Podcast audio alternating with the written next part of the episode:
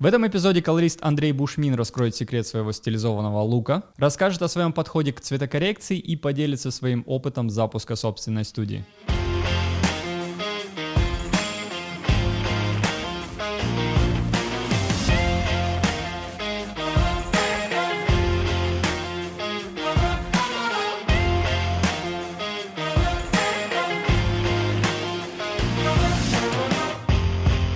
Андрей, привет. Приветствую. Да, я предлагаю начать с того, что ты нам расскажешь о себе. А, окей. А, мне 24 года, я родился на Набережных Челнах.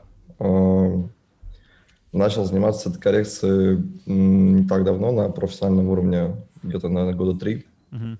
Вот, э, поэтому я пришел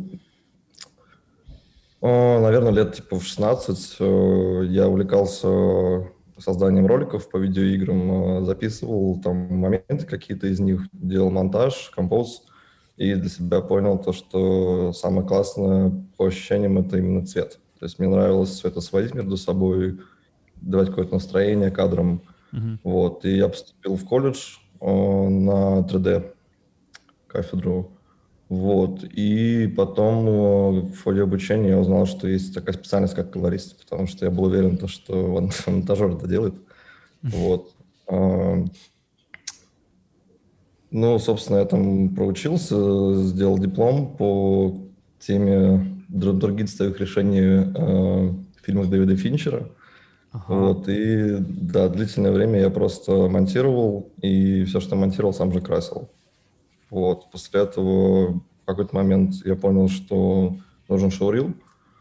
Вот. И я собрал просто из стоков, э, которые были там на сайте Red, Alex, э, ну, базовый рил, который я удалил уже. Надеюсь, его не увидит никогда. А когда ты зарабатывать начал на цвете? А, Еще раз, прости. Когда на цвете начал зарабатывать? Лет пять назад. То есть у меня в какой-то момент пошли ну, как бы заказы именно и на цветный монтаж. Mm-hmm. Вот. А где-то 4 года назад у меня были первые ролики именно на цветкоррекцию, на удаленную. И как раз был момент, когда я сделал шоурил этот.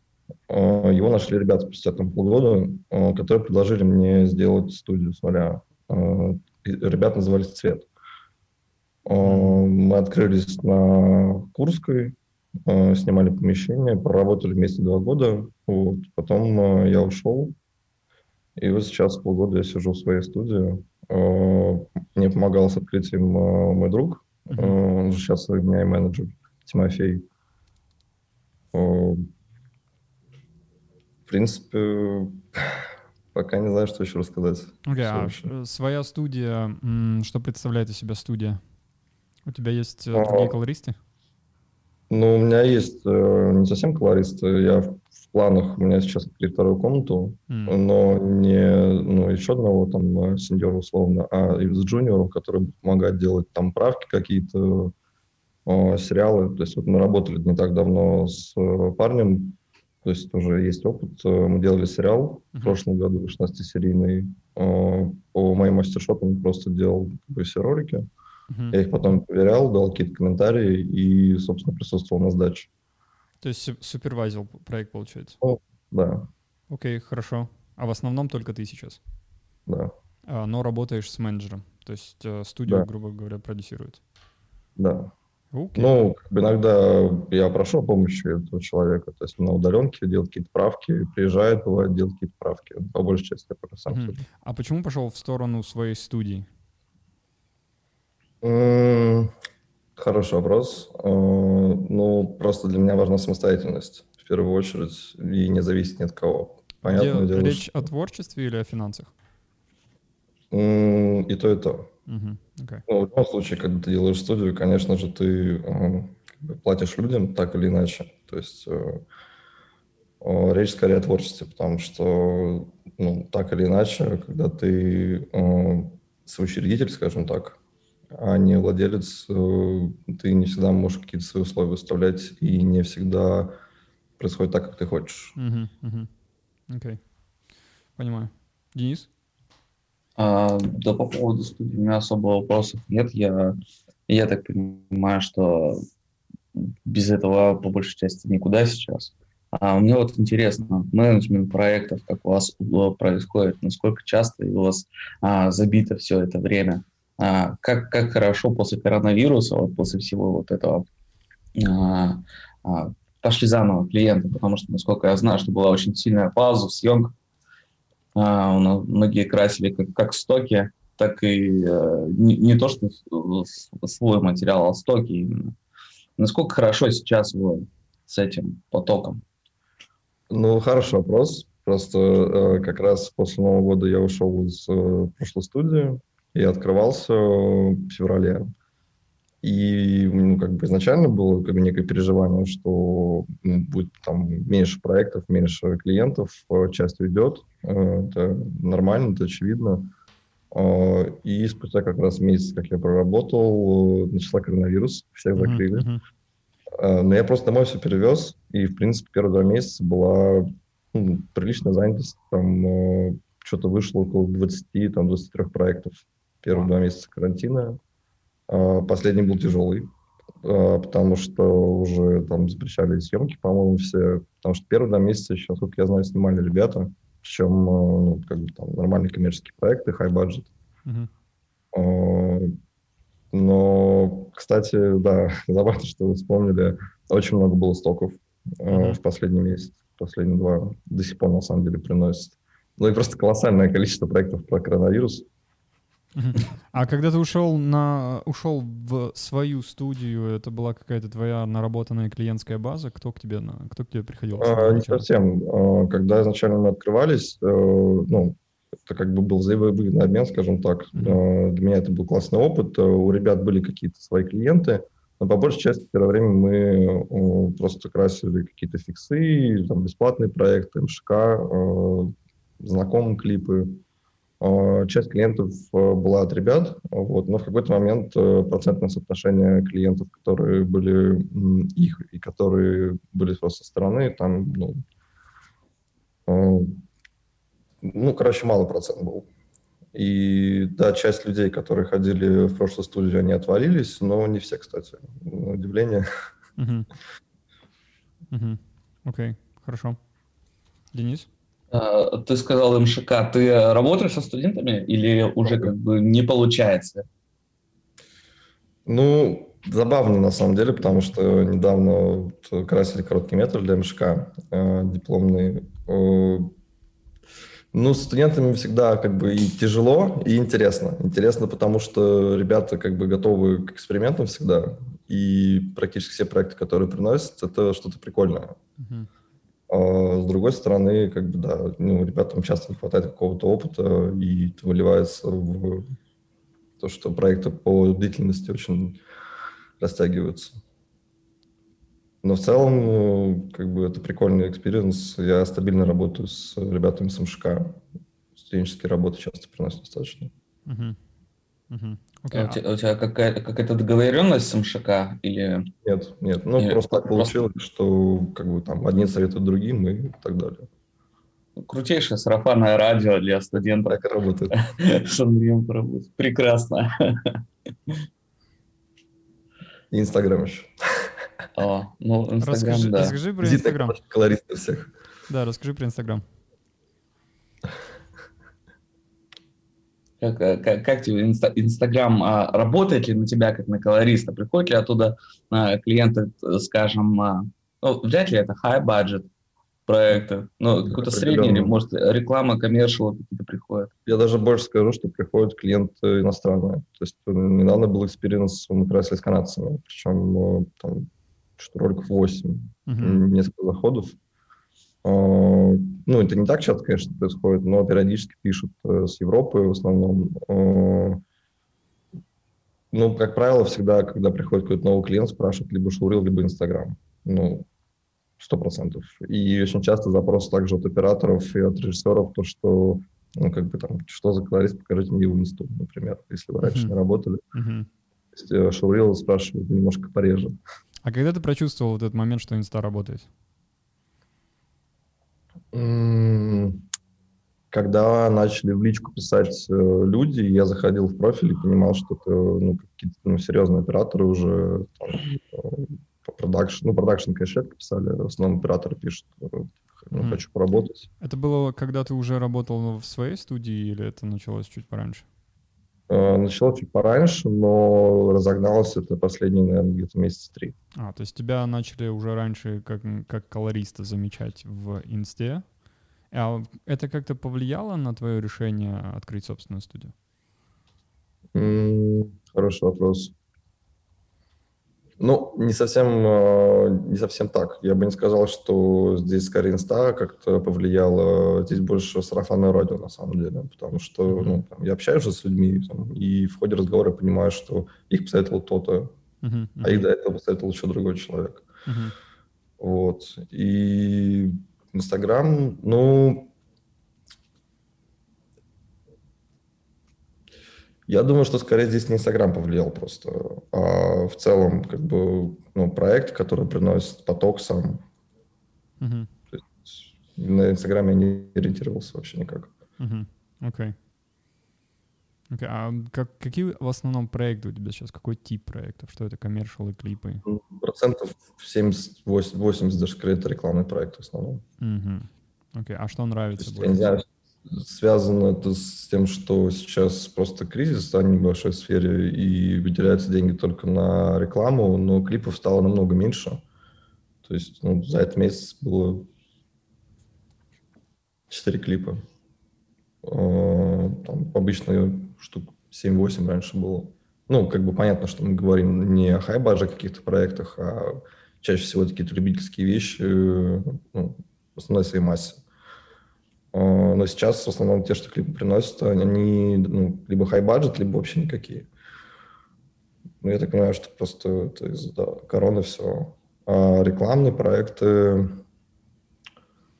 А, Кстати, тоже хороший вопрос. Есть такая тенденция очень приятная, то, что последние, наверное, может, полгода, может, чуть-чуть поменьше, более смелые стали решения принимать агентства в плане цвета. То есть э, были смешные ситуации, когда проносили рекламу Агуши. Я смотрю на это, думаю, блин, ну это clean look, короче, неинтересно. Мгм. А, и приходит запрос просто от э, клиента, что мы хотим скандинавский grade. Супер, ну на Агуше как бы. А, Очень много стали да, low-key снимать э, каких-то, ну, по креативу классных историй. То есть это радует очень. То есть чувствуется общий рост такой уровня производства? Ну, смотрят на Запад, я думаю, потому что очень частый запрос, типа, мы хотим как там. Типа, вот, вот там классно. Мгм. И Ну, не показывает, понятно. показывает Инстаграм при этом, да? Да, ну, это тоже классика, когда снимают какой-то луки, там э, в тритменте референсы э, супер стилизованный под пленку, а потом э, начинается, почему у нас так темно. Ну, я думаю, от этого никогда-никогда не уйдем. Мгм. А ты используешь какие-нибудь э, пленочные луты, типа old school, какие-нибудь кодек? Э, Бывает, э, пользуюсь давинчевским стандартом 2383. Мгм. В последнее время перестал. Э, Пользуюсь одним плагином, не буду говорить, каким. А у На нас, «Д», можно, да? у нас, у нас можно даже про бордюры в Москве говорить, э, то есть все нормально. Нет, ну бывают ситуативные какие-то вещи. э, Я понимаю то, что ну, здесь э, ну, нужно такое решение. Я понимаю, что будет проще использовать лют. Э, Ну, это, как правило, редко происходит. И это Мгм. точечные вещи. У меня есть там лютов 8, Мгм. которые иногда я использую. Мгм. Но в целом пленка это же больше не про ну, лют, это больше про фактуры. Про, про лук, да, в общем. Окей, а, ну то есть ты стараешься все-таки ручками сейчас крутить лук? Да. Ну, плагин плюс ручка. Окей, хорошо. Плагин ты... А если- а, Дехенсер, а, Дехенсер. Ну окей, хорошо, хорошо. Так, э, Да. по, по счету какой уже человек, который пользуется дехенсером? а, ну, ка- каждый, каждый первый? Хорошо, я, я завтра напишу Каждый дехенсеру. Ну, там классное зерно очень. Зерно, халейшн, как бы, Мгм. Блумчик, все Саша. Мгм. блумчик. Окей, Извини. Скоро у всех А. будет цвет. То есть лук... вряд ли, потому что цена его немножко пугает, А, да, чтобы у всех это подряд он То был. есть ты, получается, лук строишь на, на основе дехенсера? Нет, не всегда. Ага. Э, Скорее, ну, ска- скажем так, я отключаю всегда пленочную эмуляцию в Behance в первую очередь. То есть, да, как бы часто использую Bloom, зерно как основу, там, э, REC, если это Alex часто использую. А уже потом просто, ну, ты знаете, как раньше там конверты любили очень сверху накидывать, э, чтобы почищать э, переструктурированные участки, чтобы тени становились э, бесцветными. Ну, примерно так же использую Behance. М, Окей. Не сказать, что постоянно именно использую какие-то пленочные там пресеты. Мгм. То есть это больше как вишенка на, на, на торте, Ну, да? типа, да. Окей, хорошо. Окей, нужно логотипом поменять, по идее. Окей, хорошо. Денис? А, а по поводу латов, а есть ли у тебя какие-то свои, а, и, может быть, которые там любишь особенно, которые ты сделал там очень давно, знаешь, как Диккенсон, и используешь их Ну, на, на всех своих проектах, но Мгм. потом трансформируешь? ну, скорее пауэргрейды, не лютые, потому что лютые слишком зажимают тебя в рамки, то есть ты с ними потом не можешь чтобы ничего сделать. Пауэргрейды, да, использую периодически.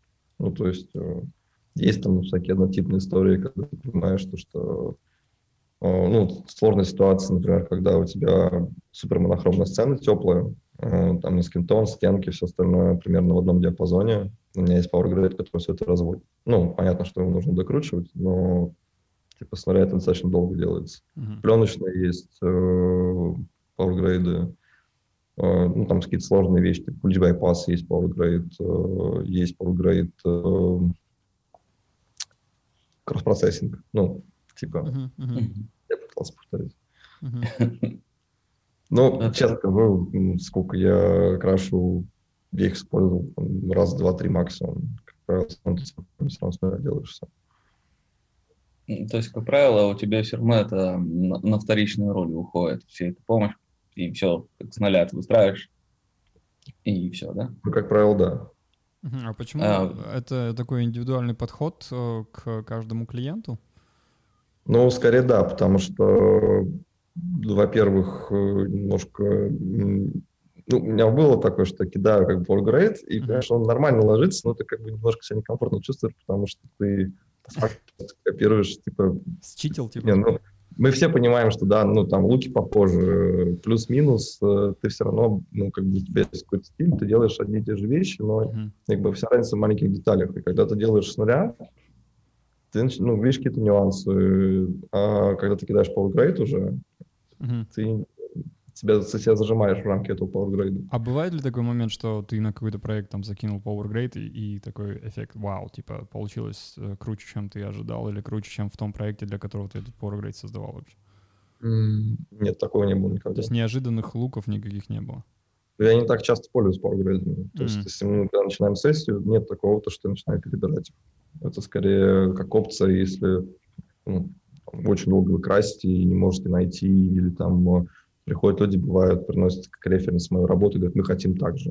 Я М. говорю, прям так, так же, они такие, так же, так же. А вот во Ну, окей, время, Сори, во время сессии ам, кто рулит процессом? То есть, э, когда к тебе приходят э, там режиссер и оператор, они рулят и управляют тобой, и ты как, как бы инструмент в их руках, либо ты стараешься делать там упор на свой вкус и предлагать им какие-то моменты и уже от этого куда-то... Ну, обычно с ребятами, там, кто с кем я работаю, они просто мне доверяют, и я делаю варианты и показываю. Мгм. С ребятами новыми, ну, были, кто приходил, и кто пробовал именно э, направлять. Э, мне, если честно, так не очень получается, потому что ты себя чувствуешь просто инструментом. Ты доверяешь И- своему вкусу, то есть, получается. Да, скорее, ну, я обычно говорю ребятам, что ну, там, какое вам нужно настроение в этом э, ролике, да. Если мы не про совсем коммершал говорим, э, какой тип настроения? Ну, даже не, не теплый, холодный, а какие ощущения должны получить от этого ролика? Говорят, ну, допустим, это должно быть э, меланхолично, например. А, и ты делаешь просто версию, э, показываешь, и дальше уже как бы, ну, будет какие-то итерации происходят, уже начинается, да, как инструмент, там, потеплее, похолоднее, условно. Но в целом э, я противник э, этой истории, когда люди приходят с четким референсом, и начинают именно давить и говорить, как нужно делать. Потому что в первую очередь тебе приходит э, за твоим видением, наверное. Uh-huh. Понятно, что все очень субъективно. Да, если вы, вы красите, и э, там у меня не получается, и все говорят, что нет, это не работает, э, ну, мы пробуем делать так, как хотят ребята вообще. То есть э, не опираясь на мой вкус, но, слава богу, так вроде редко происходит. Отсюда вытекает такой вопрос. А есть ли у тебя какой-то критерий, по которому ты, может быть, отфильтровываешь какие-то проекты, может быть, от чего-то отказываешься, или что-то, если это совпадает с твоими критериями, то ты это берешь, даже если нет бюджета? Да. А, если это какая-нибудь лукейная мрачная история а, или просто классный по креативу ролик, то я точно беру. Mm-hmm. Я почти всегда беру пленку. То есть вне зависимости от того, фри проект это или бюджет, э, ну, просто мне нравится с ней работать. 16 миллиметров. Uh-huh. И я стараюсь не брать э, коммерцию. Ну, то есть имеется в виду прям совсем такую вот хайкейную, майонезную историю. Плохо идет. Ты, наверное, подписан на Макса Голдмана, да? Нет. Нет, нет, это, это да нет, но уже оператор, который Тому Пулу приносит э, low-key ные проекты. Пойди, все, что low-key ные я видел, это, это Макс Голдман, Голдман снимал. Насколько я помню Макс Голдман, окей. Хорошо. Мне Cheat больше нравится. Кто нравится? Cheat. Окей, окей, окей. Денис? Да, слушай, эм, приходит разно. А если у тебя какой-то свой особый оператор? Насколько я знаю, э, я видел, что ты очень часто э, работаешь с Белявским Пал. Э, нас, насколько, насколько у вас произошел коннект, так скажем? Вы поняли, что вы банда, команда? Э, настолько, что мы работаем с того момента почти, как я только начал заниматься коррекцией. То есть это был один из первых, наверное, операторов, с которым я начал работать. То есть вы выросли вместе или что? Да. Mm. Ну, в смысле, как, ну, как профессионал, может быть, да, потому что Паша, сколько я знаю, тоже снимает, ну, не так давно, uh-huh. около пяти лет. Uh-huh. Uh, и, в принципе, да, то есть я просто вспомнил уровень проекта, который он приносил там три года назад и сейчас, это просто землянин. Uh-huh. Uh-huh. Uh, а как произошел коннект? То есть э, это как-то вот, вот просто в коммуникации вы друг друга понимаете, ты понимаешь, что он хочет, а он понимает, что ты ему можешь дать. Э, это, это вот на уровне самого коммуникации или это на уровне проекта как-то доверия? Возможно, он понимает, что ты там действительно что-то важное там привносишь в проект. Я думаю, здесь скорее вопрос э, а коммуникации, б то, что у нас э, похож вкус достаточно. Okay. То есть это очень важную роль играет, когда у оператора и колориста похожий вкус, ну, вкус uh-huh. и вообще видение проекта. Потому uh-huh. что ну, бывает такое, что приносит тебе материал, и ты видишь как бы вот, вот так, и не понимаешь, как это можно по-другому сделать, а оказывается, что нет. Ну, то есть оператор совершенно другое закладывал. Ну, то есть есть э, пол операторов, с которыми у нас э, очень похожее видение, мы часто работаем, э, и да, конечно, там уже как бы больше идет доверия, больше свободы. Там Паша мне всегда дает делать свою версию в первую очередь. Ну, как бы, типа, на, поделай. Вот, э, если все очень плохо, я Андрей, типа, все очень плохо, короче, нет, давай делать нормально. У меня есть... Ну, это какой-то вектор, потому что есть операторы, которые приходят сразу и говорят, что нам нужно вот так. То есть Паша за эксперименты всегда. У меня есть, а, наверное, несколько вопросов сразу. Первый вопрос. А, вот Иногда, когда к тебе приходят с проектом и просят сделать что-то, что ты вообще не видишь, или, или ты бы сделал по-другому, иногда это бывает такой момент роста. То есть, то есть особенно если человек приходит, который, у которого опыта там на 10 лет больше, чем у тебя. А, бывает ли у тебя ощущение вот этих вот моментов? То есть когда, когда ты пересилил там себя и сделал, как тебе просят, и у тебя, у тебя такое сознание, раз, а, окей, оказывается, можно было так, и вот момент роста произошел этот момент. Или, или этого не бывает, или, или очень редко? Ну, здесь, конечно, скорее вопрос не пересилил, а Я думаю, что... Кстати, вот Паша в свое время, да, э, предлагал решение по цвету, которое я бы никогда не, То есть ты с ним вырос? Я, я так не видел, да, mm-hmm. я так не видел. В этом плане можно сказать, что да, он меня mm-hmm. научил многим вещам. Но... Открыл глаза на некоторые вещи. М? Открыл глаза на некоторые вещи. Ну, да, да. Окей, хорошо. И скорее вопрос в нюансах, э, на самом деле, потому что ну, когда мы там делали какие-то ролики э, с ним, он мне дал комментарии uh-huh. по вещам, о которых даже я не подумал. Ну, то есть... Ага, окей. И это был прикольный experience. Я понял, а, можно еще типа вот так работать, типа с этими вещами. Прикольно. Раньше я не знал. А бывает ли обратный момент, как когда вот при работе с оператором, допустим, он что-то такое черпает, что, а, оказывается, можно было так, это я не знал. То есть ну, да, конечно, бывает. Ну, наверное, не все об этом говорят, но... Те, кто говорят, с, с чем это связано чаще всего? М? Те, те, с кем это бывает, с чем это связано чаще всего? Что они для себя черпают, может быть, полезного в сессии? Ну, тут нужно понимать, что оператор просто не всегда еще понимает, какой инструментарий доступен к колористу что мы можем сделать на посте. Mm-hmm. Потому что ну, там было пару случаев, когда э, я делал релайт в сцене, э, и опер такой, блин, прикольно, я вообще не знаю, что так можно сделать. Mm-hmm. Ну, как бы, ну, без масок, в смысле. Mm-hmm. Э, то есть, ну, просто не все знают, что такие функции, в принципе, есть. Mm-hmm. Э, то же самое касается там Я завис, забыл. забыл, что хотел сказать. Ну ладно. Окей, okay. а да. давай перейдем к моменту, связанному с а, образованием, наверное. Как ты сейчас образовываешься, растешь там в каких-то направлениях, в цвете?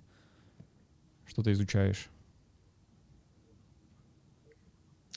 Инстаграм. Окей, только вдохновляешься? Нет, шуток, шуток, это лучший учебник на самом деле, потому что, ну, там, условно, все мы росли на примерно нежных фильмах. Uh-huh. И, и там массовое кино воспитывало там в свое, в свое время там у меня вкус к цвету. Uh-huh. И я очень любил там луки, Тилн Оранж грязный, там бойцовский клуб, всякие такие вещи. Uh-huh. да, но потом, когда ты просто заходишь э, в инсту, открываешь для себя другой мир, в котором э, колоссальное количество работ э, с абсолютно безумными оттенками, и ты даже не мог представить, что так можно покрасить, в принципе. И такое решение может работать. И сейчас, ну, я сейчас не знаю лучше рефер, ну, как бы лучше учебника, чем инст. Ну, в смысле, если ты, правда, смотришь э, работы, думаешь о том, как они сделаны, в первую очередь, угу. что было в исходнике. Судя по этому ответу, эм, творчество для тебя все-таки... А, я даже не знаю, творчество, наверное, неправильно. Лук для тебя важнее, чем технология, как его добиться. Конечно. То есть сначала ты видишь лук, а потом уже в голове складывается, ага, это можно сделать так, это можно сделать так. Да. А вот в плане технологий, как добиться определенного лука, то есть ты это какими-то своими экспериментами добиваешь все, или все-таки черпаешь откуда-то знания, информацию? Может быть, смотришь на кого-то? Скорее больше экспериментов. То есть я в свое время для себя открыл Color Space в DaVinci, uh-huh. именно много. Uh-huh. CST. Вот. Uh-huh. И пор, все. То есть я в RGB практически не работаю. Ну, там, не считая каких-то базовых инструментов. А, okay. По большей части это там Lab, HSL, XYZ. Угу. Угу. Окей, хорошо. хорошо. Денис? Да, да. А, по поводу всяких color space и так далее. А, в лабе насколько часто ты там заседаешь, получается? Потому что я знаю, что там вообще сумасшедший color space по факту. Он как бы не так легко контролировать в плане заседания, насколько ну, изучаю. Ну да, да, насколько все твои проекты, они, ну, ты сейчас сказал, что а, как бы RGB, ну, не особо, только, может, для базовых какие-то primaries, да, делаешь. То есть а, для лука ты можешь использовать ноду отдельно чисто слабым, да? Да. То есть какие-то кривые и так далее. Уходят чисто под нее. Но это, это очень специфично, это очень круто. Ну, специфичная, она далеко не всегда ложится. То есть э, ну, мне многие это говорили, что у меня, в принципе, работа все стилизованная, и я пробовал не раз делать э, клинлуки с помощью color space, это ну, просто не работает. Это не по те задачи абсолютно. Mm-hmm. Но некоторые вещи можно делать в лабе, и, если честно, я пытался повторить это в РГБ, у меня не получилось. Mm. Okay. Ну, более, да, сомкнутый, так сказать, наверное, сжатый. Не такой уж интересно.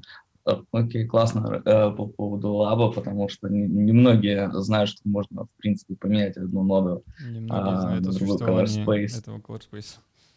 А, да, один color space отключить, там, допустим, э, первый, второй канал оставить, третий работать с одним каналом в лабе.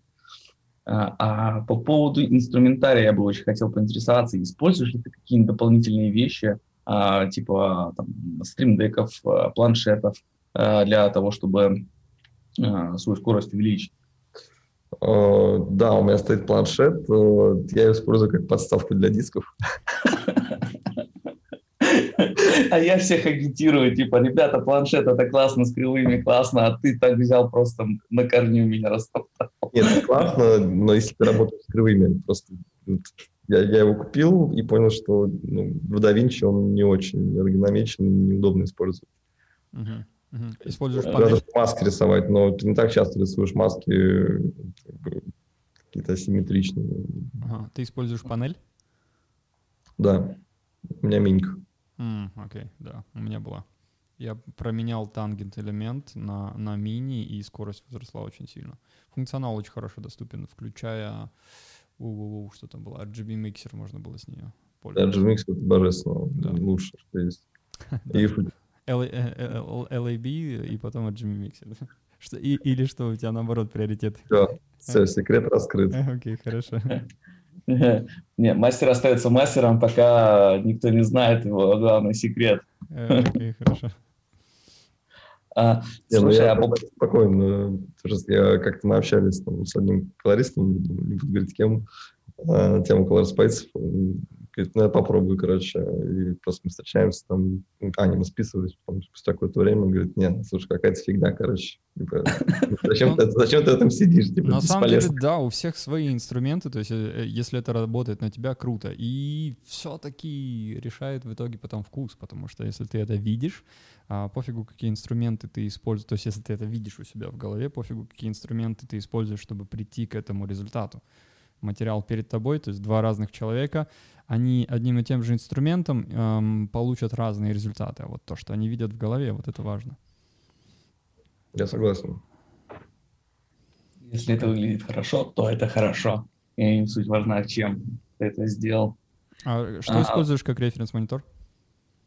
У меня Aza CG275W.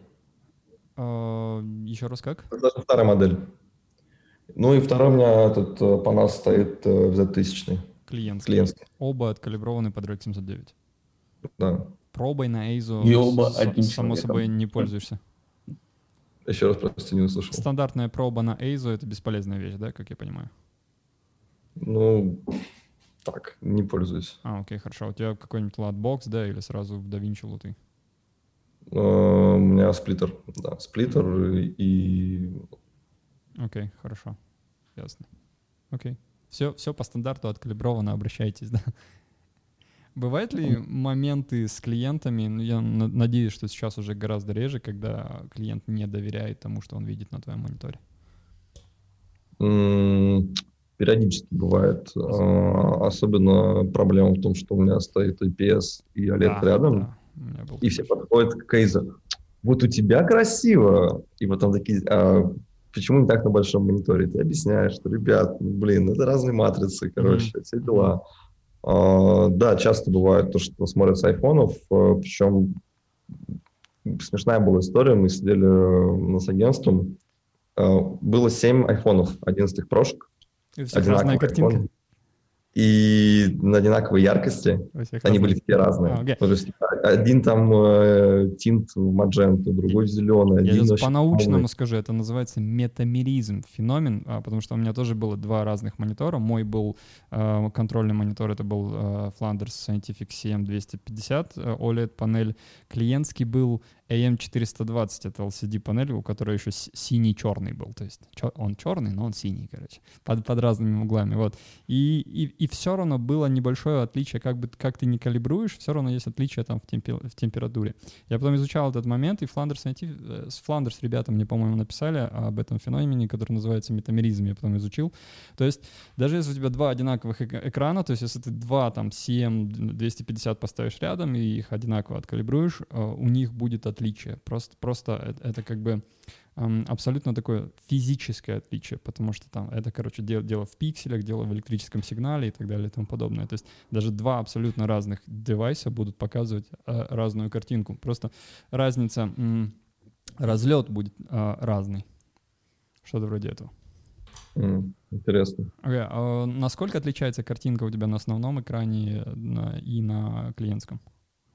М, По черному чуть-чуть. Ну, на OLED просто контраст больше. Мгм, окей, А у- так- у, тебя видят все... ну, и saturation, даже скорее не насыщенность, а вот э, именно яркость самого цвета. То есть по люме Эйза чуть ниже. Клиентский, наверное, стоит где-нибудь рядом с диванчиком, да? Ну, напротив диванчик. Окей, а когда приходят операторы, операторы, скорее всего, подходят к тебе, наверное, садятся рядом на стульчик. Да. Окей, на твоем смотрят. Да. Окей, Денис? А, так, ребята, у меня, а, у меня ремонт. Секунду. Я подключусь чуть позже. Да, выключай свой звук, связи. если что-то происходит. Денис пошел общаться с соседями. Окей, ам, ты сейчас развиваешься самостоятельно, как самостоятельная студия. Ам, а, поиск клиентов сейчас что это? Это Инстаграм, сарафанное радио или есть какие-то другие источники? Ну, в данный момент нет необходимости поиска клиентов, потому что Загружен. есть поток стабильный. Мгм. Вот. То есть, э, скорее здесь наоборот. Я вот повысил ставку буквально с этого месяца, потому что было очень Сколько? много проектов. Я не мог брать физически просто. и. Сколько? Сколько 10, ты теперь 10 стоишь? реклама, 8 тысяч остального. Так, а, 10 тысяч реклама Да, и 8 час. тысяч остального. в час, да, правильно? И 8 тысяч что? Все остальное. Все остальное. Окей, а если это бедный студент, но с хорошим проектом? Но это... В low-key снят. просто. В low-key Это снят. просто. Окей, хорошо. Окей, хорошо. Проектов меньше не стало, да? То есть люди лю- сильно на это не смотрят. На ценник именно? Да.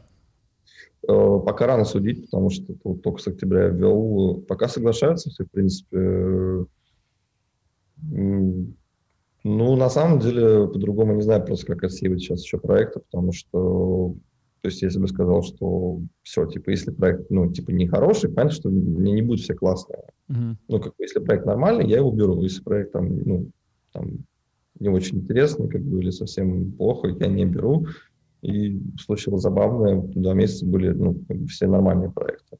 А Возможно, я думаю, что это просто после коронавируса все проснулись, и сейчас такой всплеск в сфере. Это, мне кажется, у всех колористов так. А ты когда готовишься к э, возможной, э, возможному опять карантину, допустим, и то, что, ну, может быть, зимой или там глубокой осенью опять все закроют? Ну, как, я просто домой все перевезу, все скорее. Мгм. Потому что весь карантин я проработал удаленно, и, в принципе, было комфортно, потому что я работал не по стилам. Мы созванивались в Дискорде, и я экран свой шерил. То есть мы в реальном времени также сидели, все изображения, ну, практически в реал-тайме. Понятно, то, что Это клиенты, есть с которыми ты понимаешь друг друга, а с новыми клиентами или с новыми также? Новое также делали. И все нормально. Ну, да, То да, есть, все в окей. принципе, клиента это не останавливает. Нет. Ну, понятно, что были какие-то моменты, когда мы сидели там в пятером, э, все с э, макбуков, э, Мгм. как бы, и все кричат, что ой, все насыщенно, нет, все темно, все зелено, ну, как бы, Ну, единственное, что это дополнительный стресс для тебя, там, что у там у всех разная картинка. Ну, с другой стороны, это плюс, потому что, ну, всегда в конце сессии, мы когда утверждаем цвет, а, мы высчитываем превьюшку, заливаем ее на видео, смотрим с телефонов и с макбуков, чтобы понять, как это будет, ну, конечный потребитель просто смотреть. Это какой-то стандартный процесс у тебя выработанный? Всегда делаю так. Окей. Ну, потому что понятно, да, что ни- никто не будет смотреть на калиброванных мониторах в темной комнате. Мы всегда включаем свет, там яркость 70%, трудом Мгм. выключить, смотрим, как это вообще выглядит в принципе. А ты откалиброван под гамму 2.4 RX 79, получается? Окей, нету второго, второго э, там лута, который под э, 2.2 гамму там или что-нибудь еще. 24. Мгм. Окей, хорошо. Денис, как у тебя дела? Да, вроде перестали. Окей. Перестали, и я могу говорить У меня очень-очень такой а, вопрос, наверное, больше это в мы, мы уже сторону. спросили, сколько он зарабатывает. Все нормально. А, нет, это мне... Вот, честно говоря, мне это не особо интересно. Каждый как может. Okay. Потому что у нас э, есть ребята, которые могут услышать такую цену и могут ну, подрастроиться, что у них не получается. Я опять, ребят, не могу. А, задавай свой вопрос, а мы пока будем отвечать. Да, у меня вопрос это про ноды. А, а, а точнее, я все чаще вижу, когда у нас YouTube-блогеры используют, знаешь, такие паутина нод, миллион нод и в конце квалифайер.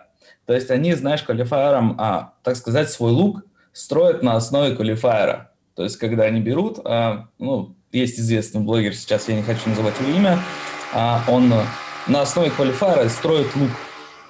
Как ты считаешь, насколько эта затея а, провальна? Делать Сразу именно вот таким путем. К ответу. Я уточню просто. Имеется в виду, что мы квалифайерам выделяем все элементы, которые есть вообще в кадре, или в конце квалифайера мы убираем что-то? Нет, он просто берет там а, primaries, а, а, и, грубо говоря, сразу же потом идет а, а, кейнг кожи. Самый часто задаваемый вопрос – это кейн кожа. Вот как раз а, от этих YouTube-блогеров и пошло, что кейн кожа – это классная вещь, вы свой фон поменяете на другой цвет, оставите кожу, там немножко подгоните – Э, хотелось бы, чтобы именно из твоих уст как, как какая-то информация по этому поводу пошла, особенно кейнг кожи.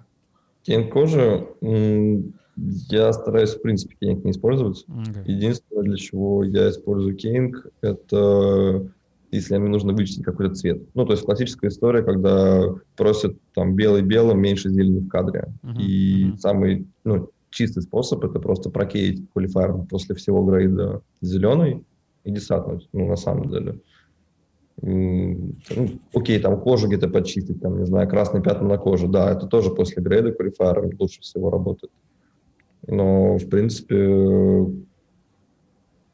с кожей, ну, я, я, я кею кожу периодически, да, но скорее, что просто в баланс вернуть, не более того.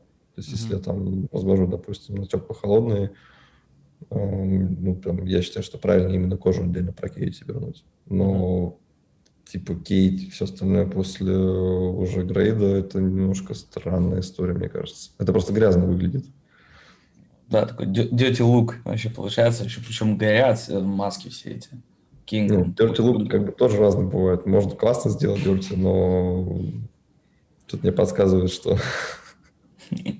Это бета-идея, да. Такое. А, у меня есть еще один вопрос. Как творчество в тебе до цветокоррекции проявлялось? А, это был монтаж и композитинг или было что-то еще? Ну, Фотография, рисование? Тем.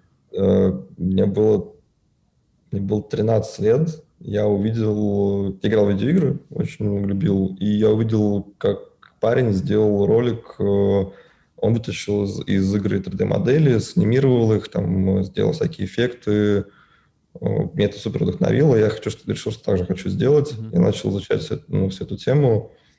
А, и по большей части я занимался даже скорее, наверное, 3D. То есть именно симуляция, анимации. И потом уже просто, когда ты все это рендеришь по, по каналам, по пасам и собираешь там в After Effects, в Nuke, в принципе, начинается момент коррекции. Когда ты все это сводишь уже и стилизуешь, вот. Тогда мне это как раз и подтолкнуло заняться этой коррекцией. Но в целом я хотел заниматься тогда еще именно графикой. Угу. А вопрос, нет... а, вопрос по нюку. Насколько помогли знания и вообще, наверное, навык ориентирования в нодах э, и с цветом достаточно глубокая работа в нюке в принципе? Насколько это помогло в DaVinci потом? Ну, надо просто сразу говорить, что уровень, который у меня был как бы тогда в нюке. Ты не был любительский абсолютно уровень. То есть, да, у тебя есть понимание как бы работы в программе, uh-huh. но на супербазовом уровне, и в принципе, ну, окей, да, было проще с нодами, потому что многие ребята, там, с кем я общался, кто впервые открыл DaVinci, вообще видел все это, говорит, что, зачем, как это работает.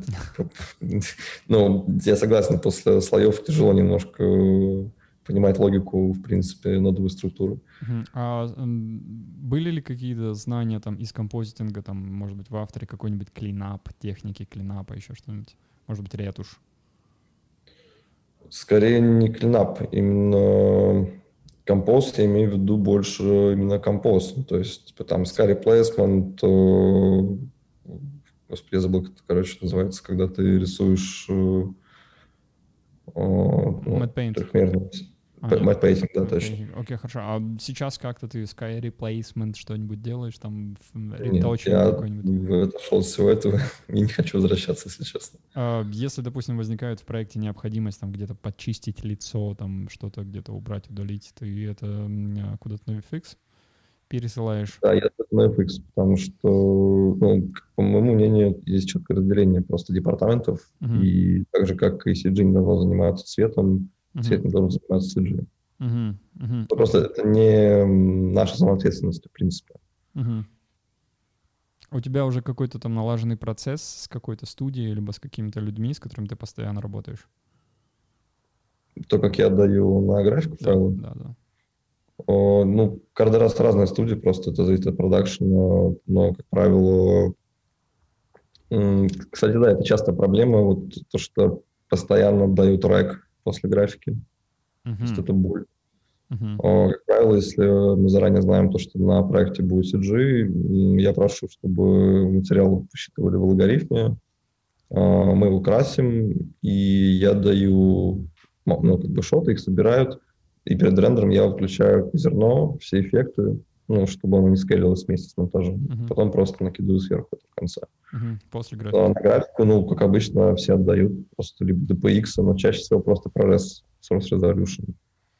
Угу. Окей. Окей. Хорошо. Денис? Колористы — это такие люди, которых трудно выловить, потому что если есть время, то оно обычно а, под свои дела... рублей в час оно... Э, да, либо колорист зарабатывает 10 тысяч рублей в час, либо в свое время он должен спать, чтобы не зарабатывать. Или тратит 10 тысяч рублей в час. А давай, наверное, как раз вот в эту тему, окей, хорошо, колорист, по идее, ну, по определению зарабатывает, э, скажем так, мягко говоря, неплохо в индустрии, по идее. А, речь не о том, как, как тратить, да, а все-таки такой важный момент, как ты отдыхаешь? И отдыхаешь ли ты. Потому что часто бывает такое, что что я вижу, в принципе, а, работы у колориста становятся, ну, ты сам это, в принципе, озвучил, больше, чем, чем ты можешь осилить там в 24 часа, и тебе приходится чего-то отказываться, может быть, распределять там на кого-то еще. А, и у некоторых а, бывают моменты перегорания. То есть кто-то там через год уезжает на месяц, на два, там на два я такого не встречал, но бывает на месяц уезжают там. А кто-то вообще там два года сидит безвылазно, потому что э, человеку постоянно звонят, и у него ощущение, что без меня здесь цветокоррекция не случится. Как у тебя с этим?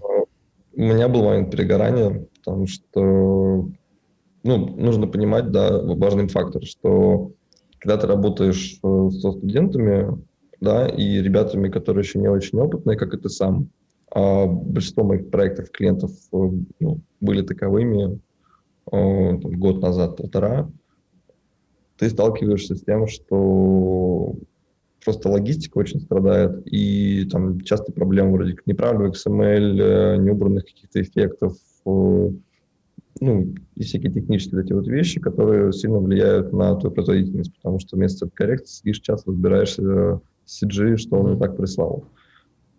И в целом, да, э, я работал очень много последние два года, ну, 6-1, как правило, 6-1, э, там, от 8 до 12 часов в день. Э, и я перегорел вот под Новый год, потому что мне принесли очень классный проект, Паша Белявский. Э, и его нужно было срочно красить в ночь, потому что там все горело, все плохо. Что там 120 кадров было на рекламе.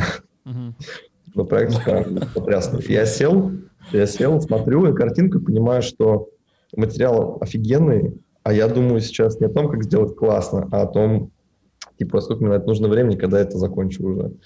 И все. Ну, типа, это момент, когда я для себя осознал, что нужно стопнуться, потому что дальше просто будет еще хуже. Я вот уехал в отпуск на две недели, Через неделю, правда, я хотел снова работать. Ага, окей. То есть, то есть э, для тебя сложно найти кнопку «выключить».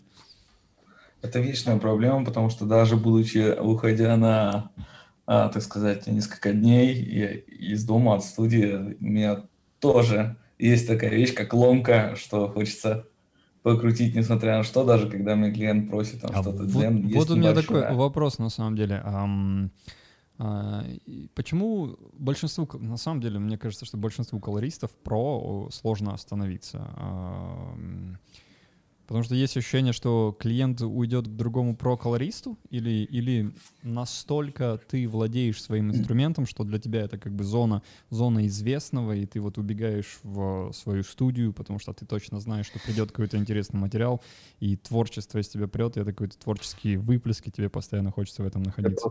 Я сразу скажу, что это не то место, куда можно бежать. То есть э, скажем так, я не знаю, как у других колористов, но часто очень, когда ко мне приходят, особенно если это какой-то очень хороший проект или новый клиент, у меня всегда есть страх того, что, блин, в этот раз сейчас вот что-то будет не так. Ну, то есть... Mm-hmm. Э, и это неплохо, наоборот, это тебя заставляет стараться как бы сделать лучше. Mm-hmm. Э, то есть такого момента, что ты приходишь и знаешь, что, что сейчас я все сделаю круто, практически нет. Ну, то есть он, он присутствует, но не в той степени, о которой ты говоришь. Э, что заставляет столько работать? Э, ну, возможно, да, возможно, страх потерять клиентов, но с другой стороны, вот был опыт, то, что там раз, два, три люди не могли прийти, там по времени просто, но они все равно потом приходили. То есть, mm-hmm. если ты делаешь хорошо, э, к тебе все равно вернутся, если людям нравится. Но тоже такой момент, то, что всегда нужно понимать тонкую грань, потому что если ты на два месяца вылезешь из сферы и не будешь вообще брать проектов, каким бы ты ни был классным специалистом, э, ну, тебя не то, что забудут, просто, ну, сработаться с другим уже человеком, и все. Uh-huh. Это первый момент, а второй, ну, это скорее даже кураж. Просто я заметил, что когда именно много работы, когда ты то, то есть, скажем так, работать каждый день по 13 часов там, в неделю, это проще, чем работать э, 7 дней по 8, чисто психологически, uh-huh, потому uh-huh. что просто ходишь какой-то враж, э, ты уже сидишь вот так вот, крутишь колесиками супер быстро, все классно, и, э, и такой еще момент, то, что просто приходит приносит проект, и ты понимаешь, что да, э, я его возьму, но при этом мне придется там в ночь остаться на работе, чтобы его сделать но он мне нравится, и я не хочу такого упускать. Ну, то есть, есть много факторов, э, которые заставляют тебя просто ну, как бы рубиться, скажем так. Но я думаю, что это просто временное явление у всех колористов, как момент ну, успокаиваются, потому что я с Женей Гвоздем, когда разговаривал, он сказал то, что он старается брать только то, что ему ну, как бы нравится, и он ну, не рубится. Uh-huh. Угу. Ну, когда у тебя больше 10 лет опыта и такая база клиентов, как бы все наработано. Мы когда брали интервью в прошлом году у Жени, кстати, завтра мы будем с ним подкаст писать, эм, мы пришли к нему по Москве, я не знаю, наверное, часиков в 8 вечера, часика 2 мы с ним общались, и после, когда мы уходили, к нему пришли клиенты. То есть и, и он дальше там остался с, с ними работать. Это был для меня такой очень интересный момент. Во-первых, когда мы вместе общались, эм, что, что я ощущал? То есть эм, ты работаешь уже там, в одном... На, на, Пардон. Вау, это было громко. Ты работаешь в одном направлении там уже 10, 10 э, с копейками лет, а, но у человека есть, вот ты прям ощущаешь интерес к развитию, к индустрии.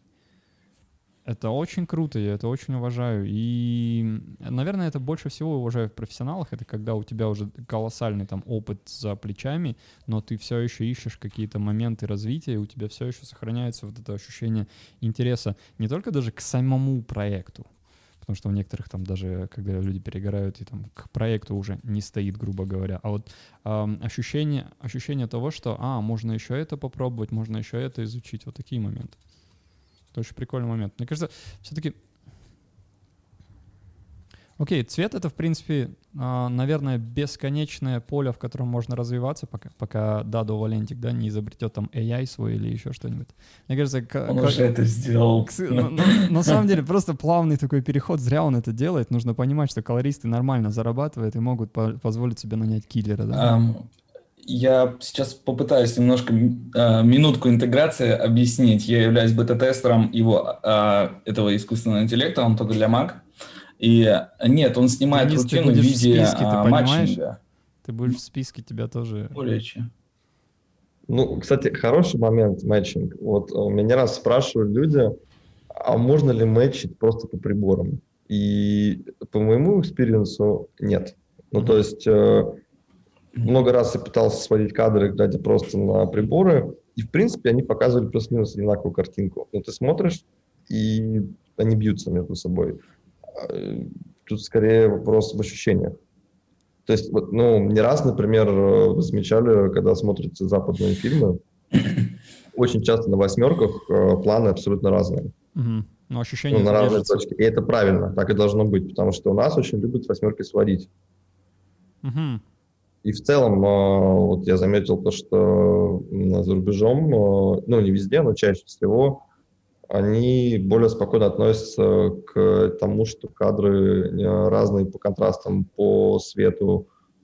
То есть буквально вчера смотрел сериал, там уже кадры были, где ну, явно просто зажата была люма, ну, очень сильно, и в средних, и в высоких, и только, в принципе, флэт картинка. И следующий кадр, где просто жесткий по люме контраст.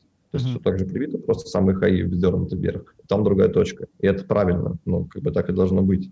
А у нас э, боятся так делать. И особенно в рекламе стараются все прям супер сводить.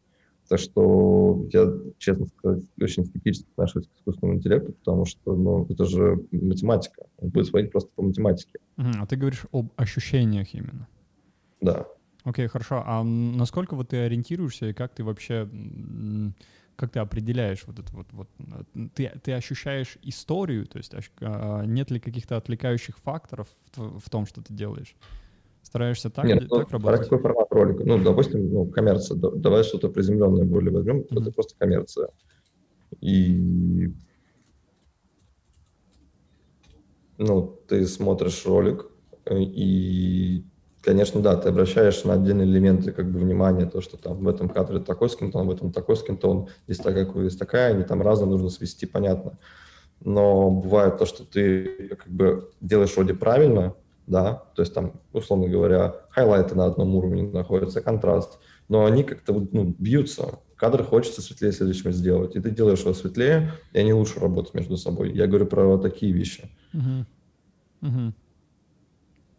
Хорошо, но ты как бы ориентируешься не совсем на логику. Нет, не всегда. Угу, хорошо. То есть, э, окей, как я могу попытаться это объяснить? Э, ты больше смотришь на моменты, то есть если тебя что-то отвлекает, э, как бы раздражает, грубо говоря. Восприятие. Да, да, окей. Э, и ты стараешься избавиться от этого момента, то есть, окей, давай попробуем здесь ярче. Там. Мне кажется, это правильно, потому что ну, в итоге потребитель, а, он же не смотрит это все с точки зрения правильно, неправильно. Он смотрит, а, ну, классно, не классно. Зацепил бы за что-то взгляд, не зацепил. Потому что а, ну, вот, э, не раз там, я показывал там специально ребятам не из сферы какие-то ролики, и они говорили, блин, ну, типа, что-то не то, uh-huh. что-то не так, что-то что не в порядке, типа, uh-huh. с цветом. Они не могут это описать, uh-huh. они это чувствуют. И в этом смысле, когда ты пытаешься тоже типа, чувствовать э, общий грейд, uh-huh. Ты приближаешься просто к восприятию, к восприятию к как раз э, потребителей. Это очень круто. То есть ты стараешься сделать свою работу максимально незаметной, чтобы она там где-то на подкорку влияла, а, но чтобы человек не смотрел на цвет, чтобы он его вообще не отвлекал, не раздражал. Мне кажется, в этом и есть задача, в принципе, цвета. очень круто. Ну, то есть, э, э, вот хороший пример. Э, минутка, ну, не знаю, реклама нет, а сериал есть «Пацаны». The Boys. Офигенный. Я просто, когда первый раз смотрел, я отъехал, потому что ну, э, это очень наглый цвет, ну, правда. Для сериала и, в принципе, учитывая формат, э, там супер не, нереалистичные оттенки, но, типа, ты этого не видишь. То есть, ну, окей, э, там я, понятно, у меня профдеформация, я вижу, как, бы, как это сделано, я отвлекаюсь, но в целом это настолько органично вписывается в общую историю и дружит э, с сюжетом и вообще атмосферой, что ты не видишь этого. Ты просто как бы видишь цельное произведение. Вот и в этом смысл, в принципе, этой коррекции любой. Потому что бывает так, что даже смотришь вроде бы чистые цвета, но не стилизованные, но ты прям видишь то, что это покрашено. А бывают работы, когда ты смотришь, э, и это выглядит супер органично, но при этом как бы ты понимаешь, что это очень сильно покрашено. И это самое классное, мне кажется. Это интересный момент. На самом деле, я считаю, что это касается и съемок, и сценария, и монтажа, и режиссуры, и всего остального. То есть человек не должен видеть съемки, он не должен видеть углы камеры, он не должен видеть каты, он не должен видеть сценарий, режиссуру и все остальное. Он должен сидеть и ощущать какие-то эмоции. То есть тогда ну, вот это да, крутой проект. И, и такой момент синергии, ну, у тебя, наверное, были такие проекты, когда вот ты ощущаешь, что вот все сложилось, и потом ты еще работаешь над этим проектом. Были ли такие? Вот когда вот все сложилось, все на ощущениях. Когда весь ролик работает и с цветом, и с... Да, да, когда там оператор сработал тоже на ощущениях там и монтаж. Это как бойцовский клуб, знаешь? Да, у меня был недавно такой ролик. Сейчас это... Я бы сказал, что у меня таких роликов несколько, но два хочется отметить. Один просто классный пример э, как бы это, очень low budget история. Это ну, такой арт-видео снимал Леша Янковский, «Энтропия» называется. А, супер такая скандинавская история вообще по цвету, по музыке. Работает потрясающе. Советую посмотреть потом. Uh-huh. И второй ролик «Ростуризм» недавно вышел, Паша Белявский снимал. Uh-huh. Там э, реклама такая немножко, немножко Nike. закадровый голос, э, jump cut ы, все очень э, мрачно, low-key. И там все тоже супер работает. Окей. И это чисто такая ощущенческая история. Окей, окей, у меня сейчас к тебе будет очень важный вопрос. А, сколько раз ты смотрел «Бойцовский клуб»?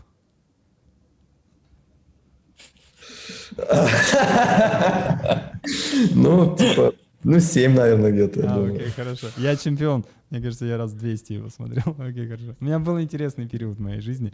А, по-моему, мне так кажется, что это кино, где, где все, в принципе, сложилось. Я, я читал книгу и, и сам фильм, и для меня он, на самом деле, в плане, в плане кино и творчества это такой серьезный показатель, эм, когда не все логика. Это когда ты просто когда ты реально работаешь на ощущениях, потому что там я сколько видел там интервью Финчера, там и сценариста, там и Поланик говорил, то есть а, а, все, все реально просто сошлось. А, э, это как а, а, по идее, так и рождается искусство. То есть ты его не планируешь, ты, ты его не расписываешь, оно идет не по плану, оно идет, оно, оно, оно просто идет. И ты либо попадаешь, либо не попадаешь. А окей, это, это вопрос к э, таланту, наверное. У кого-то есть, у кого-то, у кого-то нет. Эм, как-то один оператор мой знакомый сказал, ему задали вопрос на Ему задали вопрос из аудитории, кто-то там был, что-то вроде панельной дискуссии, но такая супер, супер маленькая, я в ней участвовал. Ему задали вопрос, эм, как, как научиться там операторской работе круто. И он очень коротко ответил, э, у, у кого-то есть, у кого-то нет о таланте. Я тогда сказал, что нет, короче, невозможно, типа, есть такое понятие, как количество работы, и, типа, я следом за ним потом говорил, насколько я помню, что можно, а, человек, который больше работает, у него, ам, а, это был, с, с одной стороны, правильный, правильный такой момент, правильное заявление, может быть, потому что человек, который больше работает, а, даже если у него меньше таланта, он добьется больших успехов, чем человек, у которого там великий талант, но он ни хрена не делает. Это правильно, но есть один такой момент, который нужно понимать. Эм, когда кто-то заявляет, что креатив есть абсолютно у всех, и у всех есть, офиген... у всех есть там зерно вкуса, о, можно уверять с точки зрения психологии и нейробиологии, что есть люди, у которых ноль вкуса и ноль, ноль креатива. Это прям такой абсолютный факт. Ну, немного отступили в сторону, ну ладно. Окей, интересный момент. Денис, еще есть вопрос? А, нет, я, блин, так насытился, потому что теперь я хочу открыть DaVinci и покрутить э, в лабе. Я думал, потому Денис что я, честно скажет, говоря, я, я HSL использую часто. И HSV люблю тоже экспериментировать, но в лабе я, а, я, я чаще насыщенность делаю в лабе, мне это нравится. а, но хочется теперь поэкспериментировать, вдохновился. Окей, okay. у меня есть как бы еще один вопрос такой маленький, я не знаю, может быть, какое-нибудь напутствие для новичков, а, которые вот-вот только начинают, либо планируют начать. А, на что нужно делать упор? А, может быть, какой-то, не то чтобы какую-то программу изучать или ее часть, может быть, какой-то скилл, может быть, какой-то навык, может быть, какую-то черту характера подтянуть? Это частый вопрос очень на самом деле.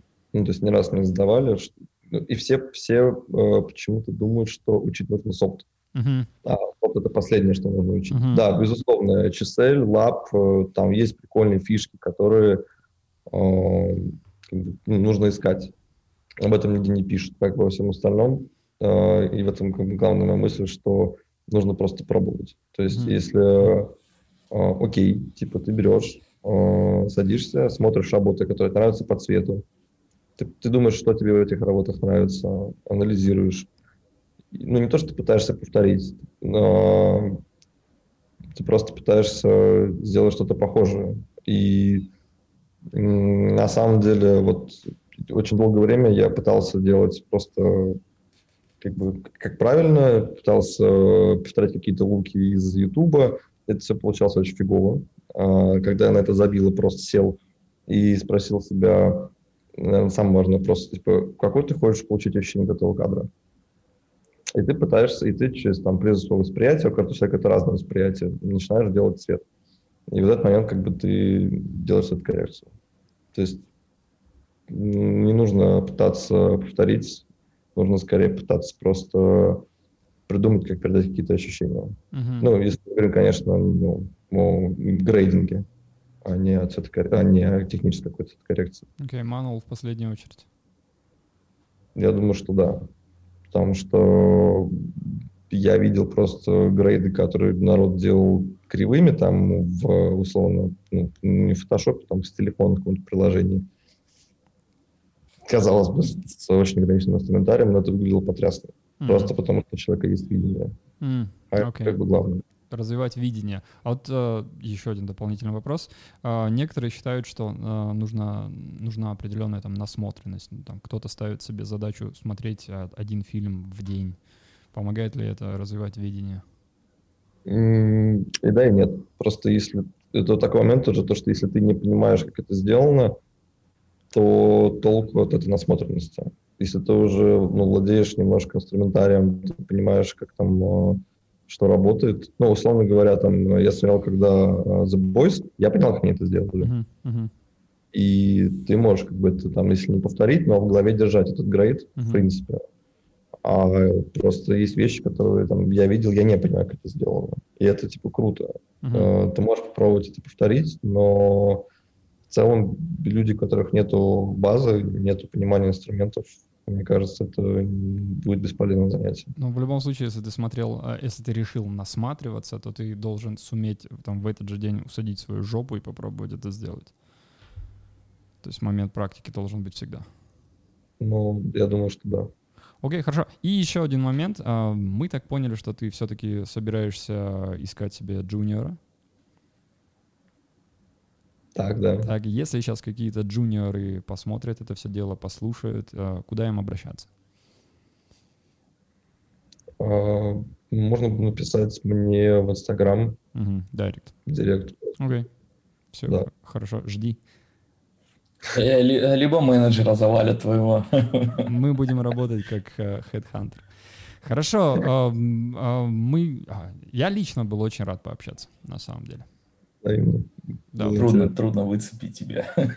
Невозможно. Да. Спасибо большое за круто. выделенное нам время. Это кайф, очень приятно было послушать а, инсайты твои, послушать твое видение. Мне очень нравится а, твое отношение к грейду и это вдохновение, которое даже мне, вроде я, будучи наелся много знаний, но за это время я получил некоторое вдохновение. Спасибо Денис тебе. сегодня понял, что он знает э, не все. Что он не все знает. Да, а, да, да, окей. Я не все покрутил, Тебе за это да. спасибо большое. Да. Хорошо, еще раз э, я был лично рад познакомиться, и я так э, рассчитываю, очень рассчитываю, что еще увидимся, еще пообщаемся. Конечно, спасибо. Все, супер. Спасибо большое. Пока. Спасибо, Андрей. Давай. Пока. Пока.